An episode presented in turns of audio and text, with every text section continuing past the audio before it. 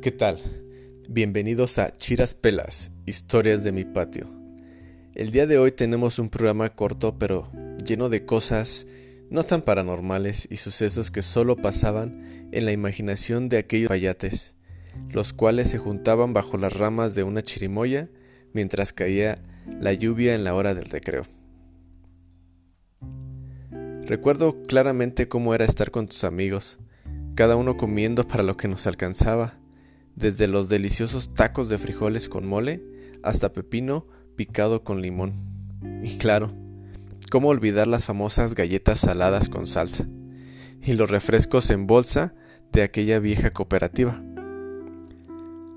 Recuerdo que si guardabas dinero suficiente, entre semana podías comprar bolsas de churros y una especie de bolis amarillos como de rompope o vainilla. Total, era como un mini recreo. En fin, todo era genial y se volvió mejor cuando el primero que terminaba de comer decía, ¿se sabe la leyenda de la monja? Era ahí donde todos poníamos cara de interés y hacíamos círculo para comenzar a escuchar y aportar nuestros comentarios a la historia. Si tu escuela era un convento o estaba al lado de una iglesia como la mía, tenía que existir esta leyenda, o por lo menos alguna parecida. Antes se daba mucho que las escuelas o habían sido conventos o antiguos cementerios, pero tenían que tener algo relacionado con esto. Les platicaré dos pequeñas historias que contábamos en mi patio, y cada vez que alguien las contaba se iban sumando nuevas cosas. Estas historias de terror las llamaré mm, La monja demoníaca y El fantasma de los baños. Ok. Bueno, Vámonos recio chicos. La primera historia es la monja demoníaca, la cual narraba el suicidio de una monja clavándose en la punta de una espada que se vislumbraba en lo más alto de la iglesia, la cual se veía desde nuestro salón. Lo que nosotros no sabíamos hasta mucho tiempo después es que no era una espada sino un pararrayos. Pero cuando niños nos gustaba creer cosas diferentes. Se contaba que el diablo la había hecho hacer muchas cosas malas y que al final ella para liberarse de todo esto y supuestamente también para liberar a la iglesia de ese mal, la única salida era tirarse en la espada y morir atravesada. Esta historia recuerdo que tenía partes bastante fuertes para ese entonces como fetos en botes y cosas por el estilo. Pero lo que no faltaba es que esa monja se aparecía en la ventana de la iglesia y que justo entre las 6.20 y seis y media más o menos se paseaba por el segundo piso de nuestra escuela buscando almas. Se contaba que cuando subías para descubrir e indagar se escuchaban pasos y voces dentro de los salones los cuales pues yacían prácticamente vacíos a esas horas.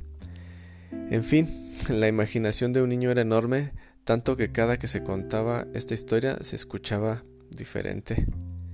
Sin embargo, es una historia que no tiene final, puesto que cuando nos graduamos de la primaria la historia seguía contándose una y otra vez. Y no dudaría en que al día de hoy siga estando presente, o por lo menos alguna muy parecida.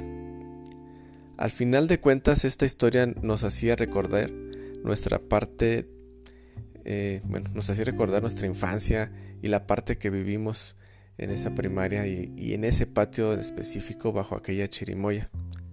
No sé ustedes, pero prácticamente yo disfruté mi primaria con creces y obviamente si pudiéramos volver al pasado sería uno de los lugares y uno de los tiempos a los que yo trataría de volver. Bueno, eh, ahora vamos con la segunda historia la cual conlleva también muerte, suspenso, trapeadores y posiblemente demonios del inframundo. Digo supuestamente porque éramos niños y nos gustaba inventar cada cosa. La historia narra la muerte de un conserje, el cual contaba que había matado varios niños hasta que estos tomaban venganza, acabando con la vida de aquel conserje que se creía poseído por demonios. Los testimonios decían que se parecía, bueno, se aparecía, mejor dicho, en días lluviosos y oscuros posterior a las 4 de la tarde, Si entrabas al baño y cerrabas la puerta, se escuchaban pasos y el trapeador en la cubeta acercándose a tu puerta, comenzando a querer abrirla. Y justo antes de abrirse, se desvanecía, pero no sin antes escuchar una voz tétrica y tenebrosa que pedía tu alma. Tanta era la psicosis que de verdad nos daba miedo ir al baño después de las cuatro, y más si era un día lluvioso.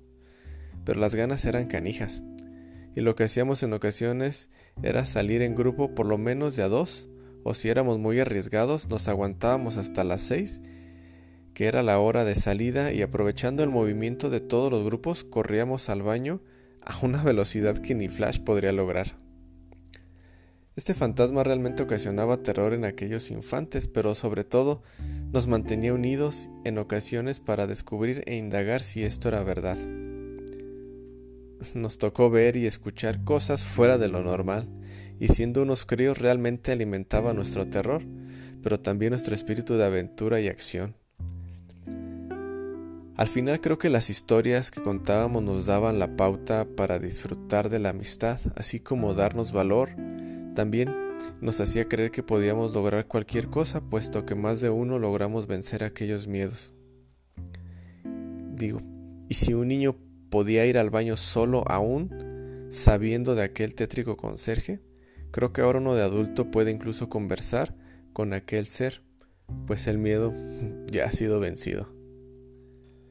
Y bueno, my friends, estas son solo una de tantas historias que se contaban en el patio bajo aquella chirimoya lugar donde disfrutábamos del compañerismo, la amistad y además, ¿quién no disfruta una buena historia de terror? Bueno, esto ha llegado a su fin por ahora. Espero haber traído buenos recuerdos a su memoria de aquel antiguo patio escolar. Esto fue todo en Chiras Pelas, historias de mi patio. Hasta pronto.